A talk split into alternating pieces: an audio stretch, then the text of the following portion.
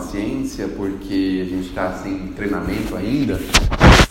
É... Sabe aquele aluno que entra na escola e não sai nunca mais? Então, a gente está mais ou menos nessa condição. Parece que a gente nunca se sente preparado, não é?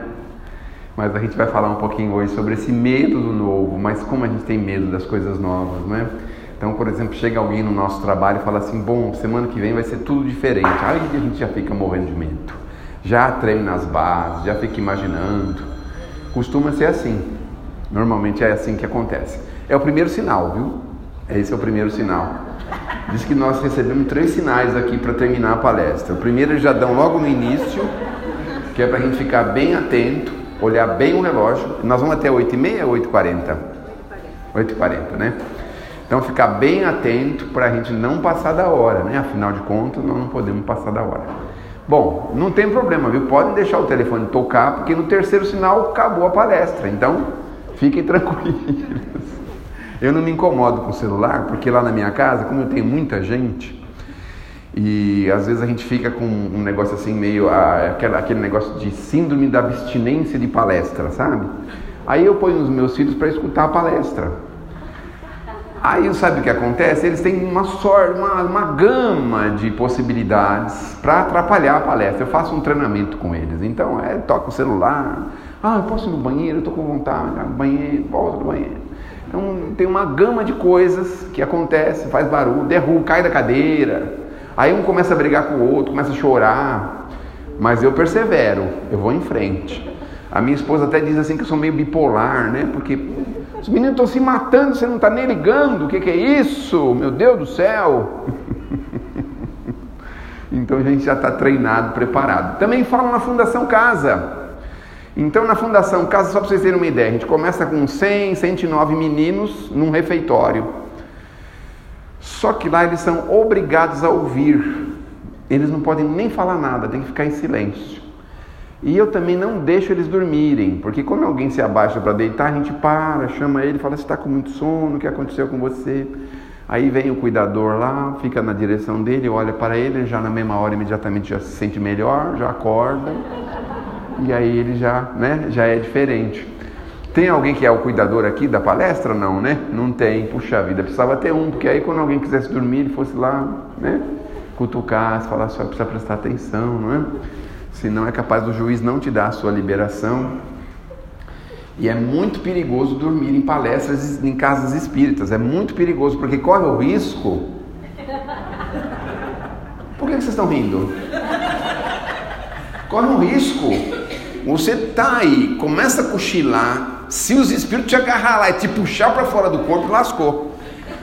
Seu corpo fica aqui e você vai embora. É. Cuidado, viu? Não durmam em palestras em casa espírita, que é muito perigoso, viu? É muito perigoso. A gente já deixa alertado, porque aí quando a pessoa tiver um soninho, qualquer coisa, ela já pensa nisso, já acorda, né?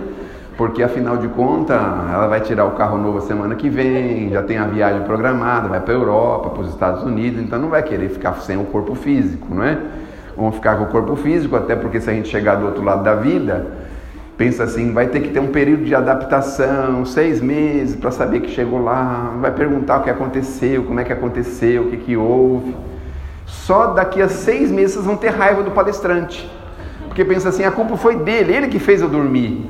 Fica com uma ladainha lascada, faz a gente dormir, aí eu tive que vir para cá desse jeito. Olha só, o problema, né? Bom, então nós temos medo do novo. Tanto temos medo do novo que a gente disfarça o medo com a risada. Vocês viram o que eu acabei de falar para vocês? Que se a gente dormir aqui, a gente vai para o mundo. A gente, a gente acha engraçado, mas se a gente pensar no fundo, no fundo, a gente tem medo de desencarnar. Tem ou não tem? Todo mundo tem. Você vai lá na Fundação Casa, os meninos são super-heróis. Eles não têm medo de nada. Só se aparecer uma baratinha voadora, mas do mais nada. Não tem medo de nada. Enfrenta a polícia, enfrenta qualquer coisa pula muro de 3, 4, 5 metros de altura.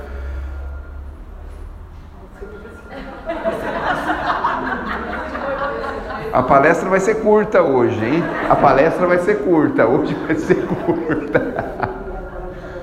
Pode atender, viu? Se precisar, eu deixo, deixo o recado também. Quem quiser atender, pode atender, não tem problema nenhum, não me incomodo.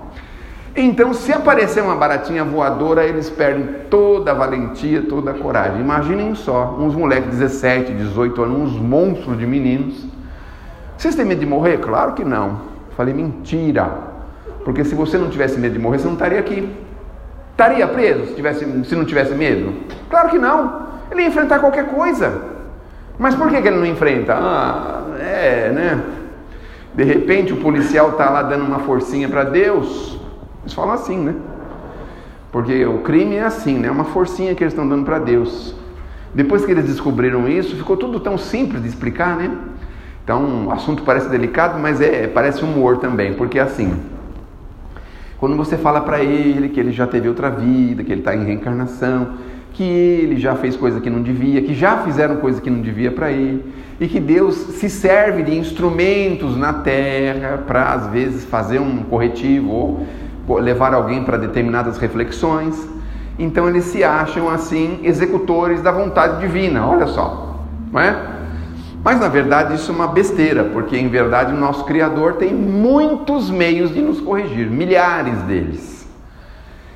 E aí eu retruco para eles e digo o seguinte: olha, o seguinte, você é corajoso, você, você é executor da vontade divina, né? Mas não se esqueça, viu? Com menos de um pernilongo o nosso Criador manda você de volta para o outro lado. Você sabia disso?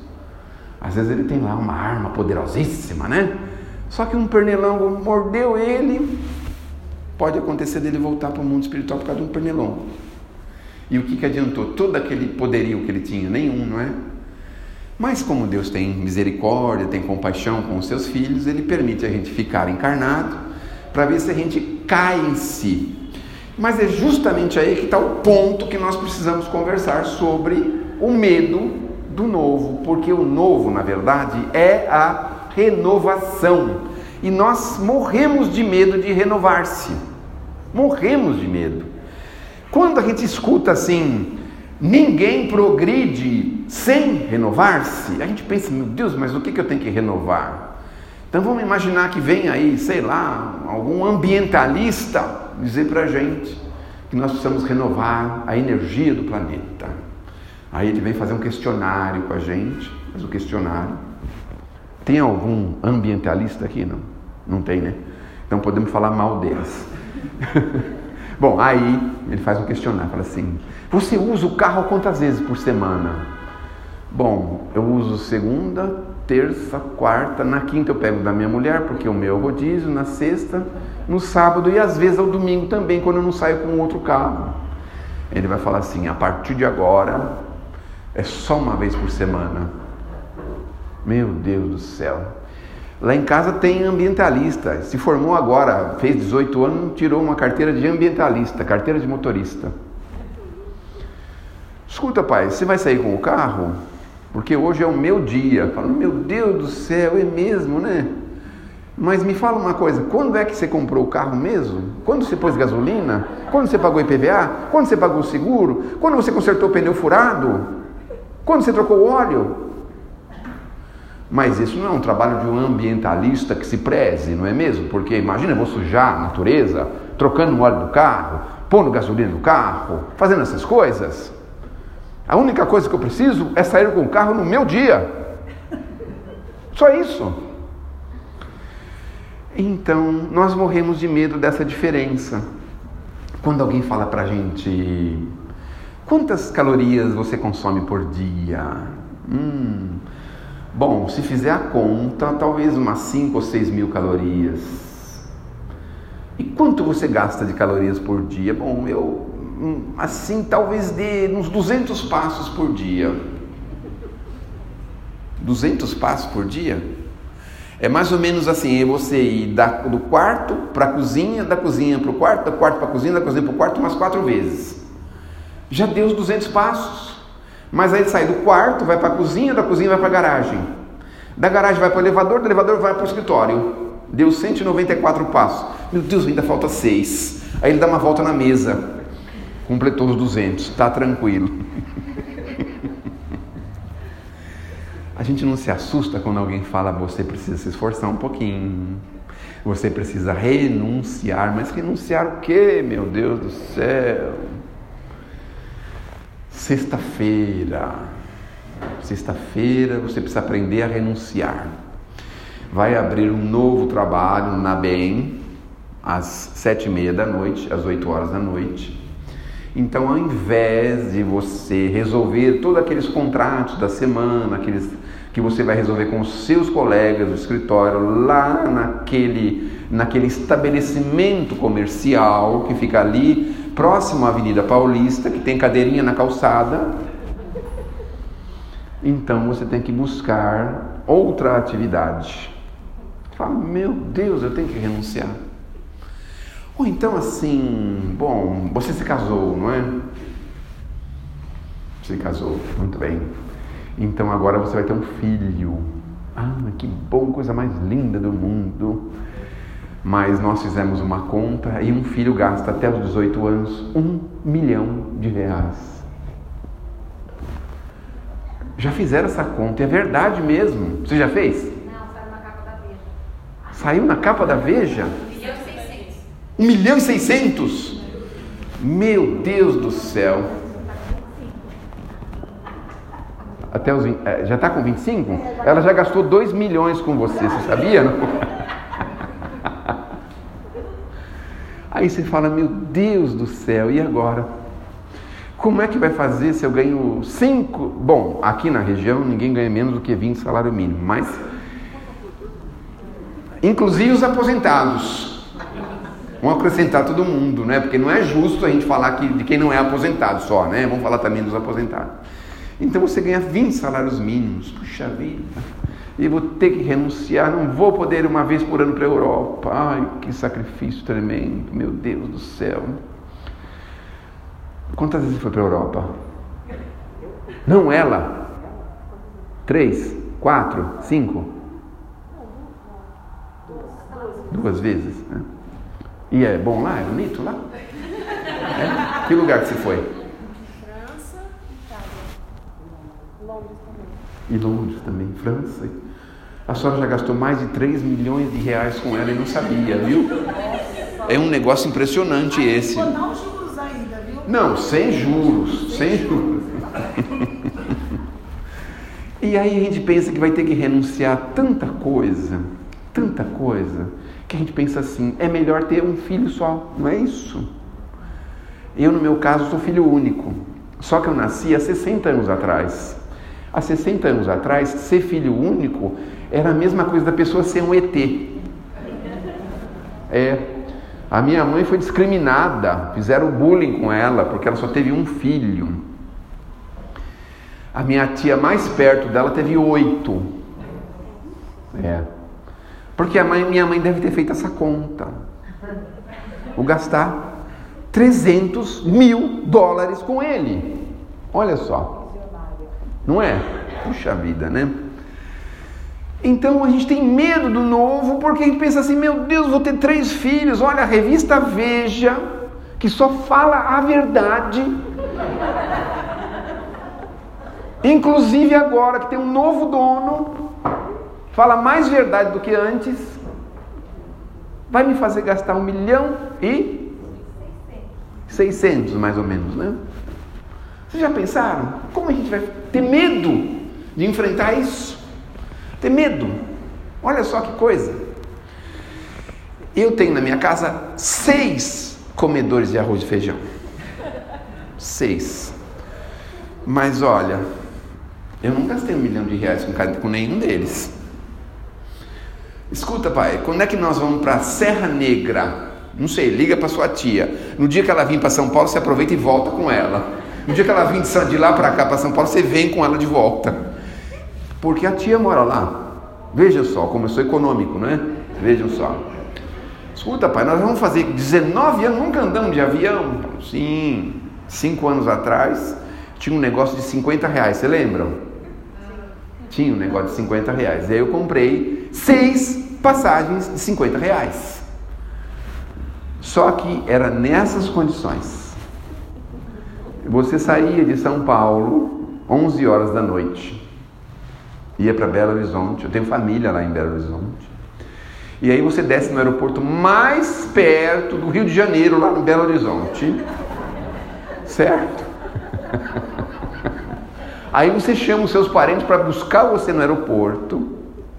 E aí eles levam você e vão jantar na casa deles. E no outro dia, às 6 horas da manhã, você tem que entrar no voo para voltar, porque senão a passagem de 50 reais não vale. Mas escuta, tio, o senhor vai ficar 8 horas aqui em Belo Horizonte? O que, que, é isso? Fala assim: olha, eu posso me dar o luxo de vir jantar em Belo Horizonte com os meus filhos. Não é mesmo? Mas amanhã eu tenho um compromisso, 7 horas da manhã eu preciso trabalhar. Que isso? Por isso que eu comprei a passagem muito cedo. Vocês viram como eu sou esperto? Mas tudo isso é o medo do novo. O medo do novo nós temos muitas vezes quando a gente vai entrar numa família nova. Vai ser apresentado para o pai da noiva. Deixa eu ver se tem alguém aqui em condições de ser apresentado para o pai da noiva.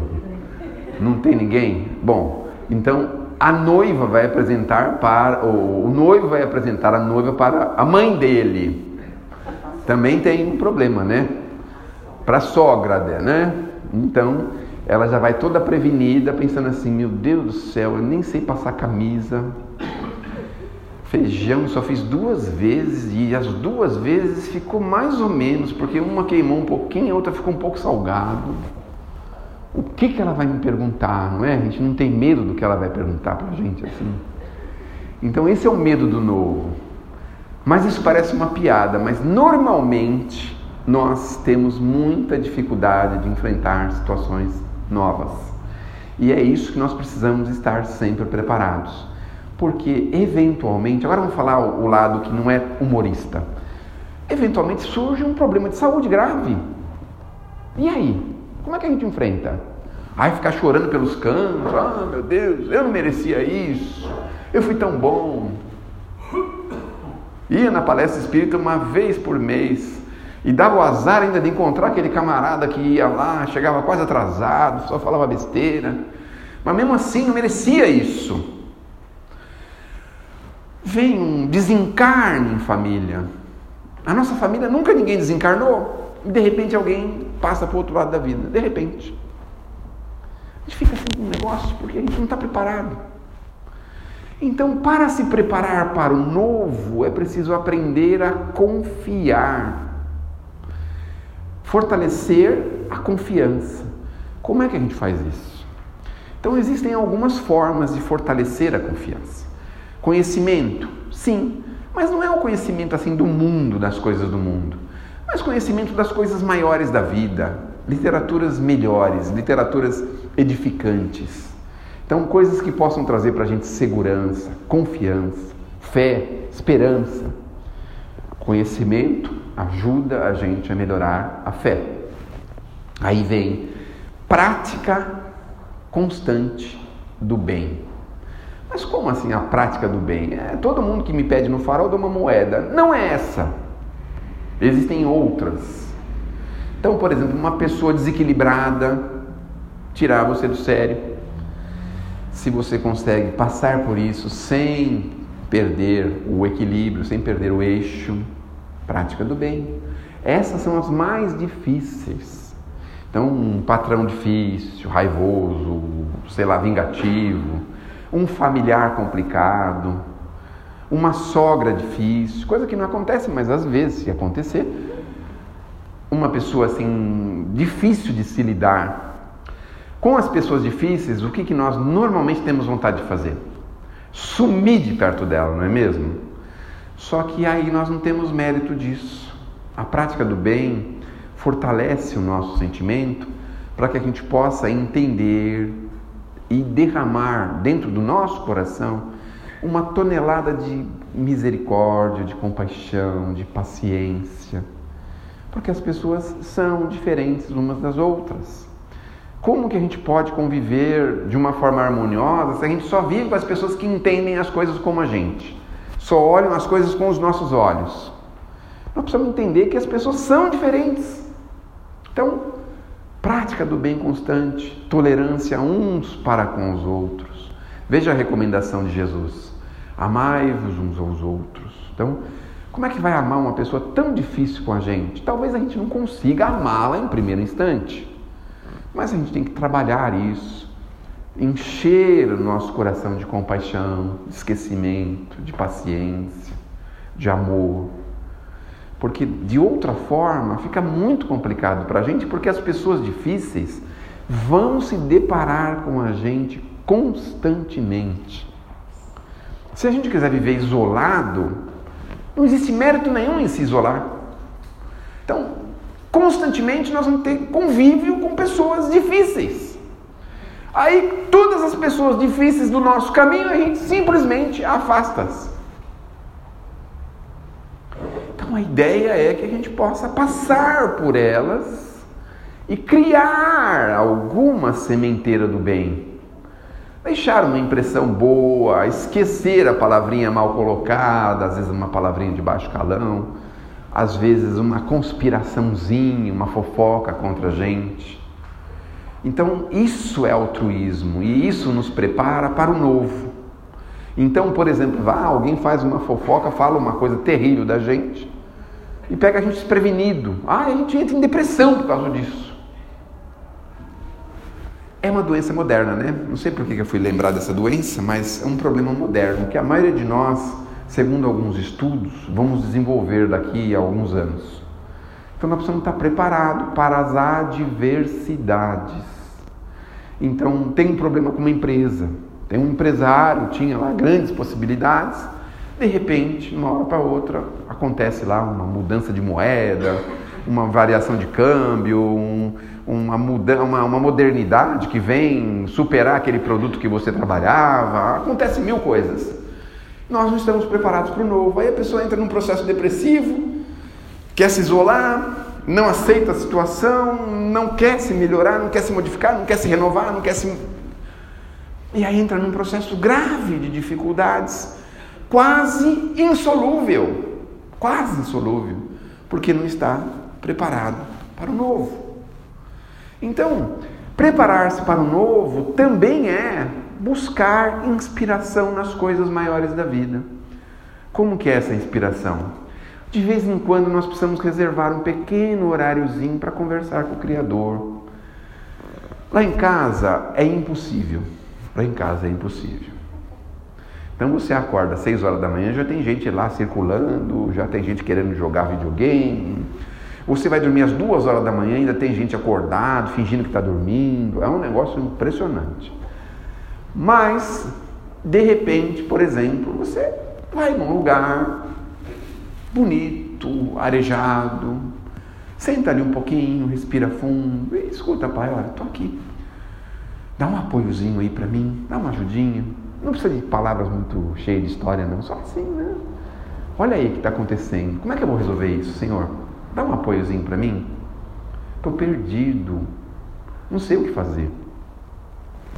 Conversar com o Criador.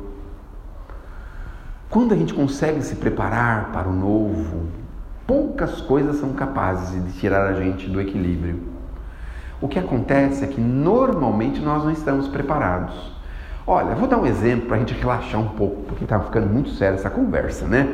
Vamos relaxar um pouco, certo? Então vamos imaginar assim, por exemplo, assim. Nós estamos andando na rua e de repente algum rapaz fala: Escuta, minha filha, minha irmã, minha, minha, minha querida, você poderia me emprestar o seu telefone definitivamente? Aí você fala: ah, Pois não, mas você poderia aguardar um instante que eu preciso fazer algumas operações aqui para poder entregar ele em condições favoráveis para você utilizar. Porque com as minhas fotografias, com todos os meus dados, o telefone está sem memória, não vai ser útil para você. Nós estamos preparados? Aí a gente entra num desequilíbrio por causa disso. Só que aí tem duas situações. Quem está preparado sabe o que faz? Entrega. Se ele encontrar uma loja aberta, ele já entra e já compra outro. Ah, mas como? Como é que vai comprar outro? Como é que vai fazer isso?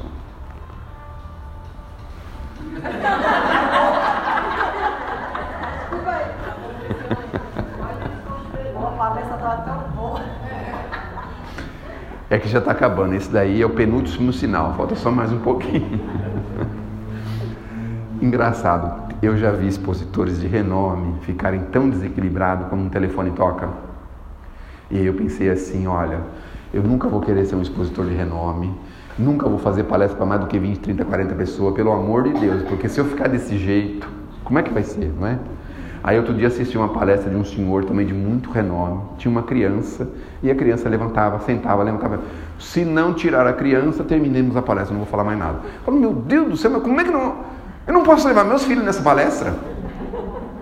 Imagina você vai numa palestra espírita, a pessoa não, não, não, termina porque tocou o telefone, porque o filho começou a ralhar, porque não sei o quê, porque caiu, não sei o que lá, porque o telefone tocou três vezes. O que que tem? Não é mesmo? O que que tem? O que, que eu estava falando mesmo? Do celular. A pessoa rouba o celular o. Eu falei roubar? Não, falou que vocês conversam sobre. Porque essa palavra não pode falar aqui, viu? Roubar essas coisas não. Bom, aí uma, duas pessoas. Uma pessoa entra num processo de desequilíbrio, passa o resto da vida desequilibrada. Ela vê uma pessoa vindo na direção dela, ela já não sabe o que fazer, entra em pânico, começa a suar frio, começa a ficar com medo. A outra pessoa entrou lá, comprou outro celular e ó, nem ligou. Estava preparada. Veio uma notícia ruim no meio da noite. Alô? Você estava dormindo? Não, eu estava lutando boxe, mas o que aconteceu? o que aconteceu? Olha, o seu tio desencarnou. Ah, que Deus o tenha. Está preparado. Amanhã nós voltamos a falar sobre isso, tá bom? Desliga o telefone e dorme tranquilamente até 7, 8 horas da manhã. Tranquilo. Está preparado? Porque você pensa assim: o que é que você pode fazer? Me fala. Você vai lá comprar um caixão, vai fabricar um no meio da noite para levar o melhor caixão, vai procurar uma flor mais bonita do jardim do vizinho para cortar e levar para ele? Meu Deus. Aliás, eu tenho duas histórias sobre isso. Uma vez eu fui num velório lá, é, lá no crematório. E aí eu me perdi para sair de lá, eu saí pelo lado errado, saí por trás. E eu vi os homens trazendo as coroas e jogando numa caçamba. Falei, meu Deus do céu! Aí fui lá na caçamba, tinha umas rosas enormes, aquelas rosas importadas. Ai, eu arranquei meia dúzia daquelas rosas. Levei para minha mulher. Olha amor, que rosas lindas. Falei, nossa, que lindo. Falei, olha, sinceramente, você já recebeu dessas rosas? Não, não já recebeu. Sinceramente, eu acho que se um dia eu tivesse que trabalhar para fazer alguma coisa, eu ia lá no crematório e ia ficar esperando o pessoal jogar as flores lá e ia fazer buquezinho e vendendo farol. Se não tem custo nenhum, não é? Só lucro. O quê? Ela não acreditou. Ela só acreditou quando um amigo que estava comigo confirmou com ela. Falou: Ele te deu as rosas? Deu. Ele pegou lá no velório. Falou: Ele falou para mim. Falei: Meu Deus do céu. Então, essa é uma das histórias. Então, desencarnou, teve dificuldades. Tudo bem, acontece. Isso é uma lei natural. E outra, gente, nós precisamos entender que para dar notícia para as pessoas, a gente precisa ter educação. O que, que adianta você ligar três horas da manhã para a pessoa? E o outro evento aconteceu foi com os meus filhos. Agora tem um filho que virou ambientalista, porque ele tirou uma carteira de motorista. é porque o ônibus é a diesel. Ele faz mais CO2 no universo do que o carro a gasolina, óbvio, né? Então, e outro, se ele andar do ponto de ônibus até a minha casa, ele vai suar e com isso também vai expelir uma quantidade muito grande de CO2, que é ruim para o planeta, não é mesmo? Mas enfim, eles nem podem ouvir, senão estou lascado. Meia-noite, meu amor, o menino não chegou ainda. Ah, mas fica tranquila, porque se fosse alguma coisa errada ou ruim, a gente já saberia. Mas nem sempre. É a mãe e o pai, que sou eu. Você não vai fazer nada? Eu falei, bom, eu posso sair procurando ele em São Paulo, então, sei lá, 5 mil quilômetros quadrados, quem sabe eu posso achar ainda antes de chegar o amanhecer, não é mesmo?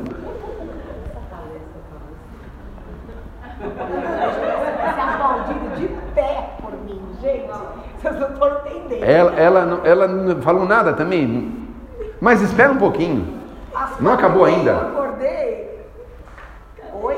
Cadê? Aí, aí 8 horas da manhã, mãe, tô bem, tô viva. Eu, 8 horas? Você dormiu até as 8? Você é a mãe dela mesmo?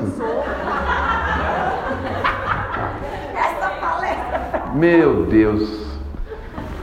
E a mãe dela, já pensaram? Olha, na próxima vez que você for lá, estiver no mundo espiritual e puder escolher sua mãe, vai passar um monte de mãe assim, certo? Aí você vê direitinho, chama lá, fala, olha, você pode ser minha mãe, mas tem umas condições. Aí você já dá as suas condições, ela dá as dela, fez o acordo, tá tudo certo. Bom, vamos terminar essa história, tá? Porque eu não posso mais estender, porque eu tenho medo de o outro telefone tocar e eu tenho que parar na hora. Aí o que aconteceu foi o seguinte. Aí eu tive uma brilhante inspiração. Pedi para o irmão dele fazer contato com os amigos do irmão. Em cinco minutos fala assim: é, ele está numa praça lá na Barra Funda e já está pegando o ônibus. Meia-noite e meia. Muito bem. Três horas da manhã, escuta, ele não chegou ainda. Falei, mas agora ficou menor, porque da Praça da Barra Funda até aqui são 4 quilômetros. Eu consigo achar ele em 4 quilômetros. A não ser que ele caiu no rio Tietê. Falar isso com uma mãe, né? Puxa vida, é desumano, né? Meu Deus do céu. Mas enfim. Ele chega 4 horas da manhã e a mãe lá esperando ele. Mas escuta, meia-noite e meia estava pegando o ônibus, você chega 4 horas da manhã aqui? Eu moro a 4 quilômetros da Barra Funda. Aí ele fala, não, é, é que quando eu cheguei aqui no prédio, tinha uns amigos aqui embaixo, nós ficamos conversando. Eu acho que filho estava com a minha filha. Você estava na Barra Funda esse dia? Preparem-se para o novo, ele vai acontecer constantemente. Não se desesperem, confiem, progridam na confiança, façam força para ter uma força grande em confiança. O nosso Pai só nos quer o bem, nunca nos esqueçamos disso. Se algo infeliz nos acontecer, não se esqueça. Se nós não precisamos, nós merecemos, porque nada acontece sem que a gente precise ou sem que a gente mereça. Pensemos nisso, fortaleçamos a nossa fé e tenhamos muita confiança, porque nós, ao contrário do que dá a impressão de que nós estamos soltos no universo, não é? na Terra, nós temos pessoas que são responsáveis por nós, também no mundo espiritual, e nós estamos sendo monitorados momento a momento, em cada ato, em cada gesto da nossa vida. Então, tudo registradinhos, não só em nós, mas em arquivos especialíssimos no mundo espiritual. Por isso, a prática do bem é a única coisa capaz de dar para a gente recursos para que a gente possa se socorrer nos momentos mais difíceis. Façamos isso, confiemos e certamente nós vamos viver bem melhor. Bom, aí ela queria que eu desse um corretivo nele no dia seguinte. Então, eu falei para ele que se acabou a bateria, que eu ia dar uma bateria móvel para ele trocar a bateria quando acabasse a bateria, para ele não deixar a mãe tão aflita. E ela não aceitou o corretivo. Ela queria que eu pegasse o martelo. Para que, que serve essa porcaria se acaba a bateria? Eu falo, mas amor, quando a gente era jovem, você se lembra? Quem tinha telefone? Quem tinha telefone? Quem tem mais de 720 meses igual eu? Ninguém tinha telefone. E você saía e voltava. Não era mesmo assim? E aí? Nós estamos aqui? Estamos aqui. Teve problemas? Teve, claro, sempre tem, não é? Mas nós passamos por eles, superamos. Aliás, já vou te alertar, viu? Vou te dar um alerta. Como se chama? Natália. Natália. Cuidado, hein, Natália? Agora vou te dar um alerta, hein?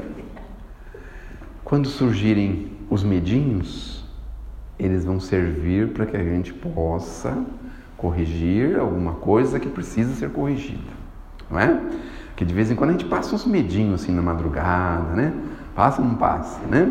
Os meus filhos têm tanta confiança no pai só porque o pai trabalha com presidiário, com morador de rua, com pessoa de comunidade, com fundação casa. Eles acham que eu posso, eu domino São Paulo inteiro. Pô, o moleque me ameaçou lá, eu falei, vai lá resolve, eu não posso resolver. Pô, você conhece tanta gente? Olha só a situação que eles colocam a gente, não é? Então, preste atenção, os medinhos são úteis, úteis para a gente, tá certo? E fazem a gente também crescer, se desenvolver, não é mesmo? Então, por exemplo, quando chegar três horas da manhã, ela ligar e fala, mãe, tá uma chuva lascada, meus amigos foram tudo embora, você não pode vir me buscar? Eu não dirijo. Na verdade, eu não dirijo mesmo. Tá vendo só? Manda um Uber para mim, mãe. Não tenho mais crédito também. No final do mês já tenho. Ela é a mãe dela, hein? Ela é a mãe dela, hein? E acordei às 8 da manhã. Sossegada, tranquila. Tá sossegada Tá pronta para o novo. Tá pronta para o novo. Que Deus nos abençoe, que Jesus nos ilumine. E olha, não desanime, viu? Na próxima semana, pessoas muito capacitadas vão estar aqui com vocês, tá bom?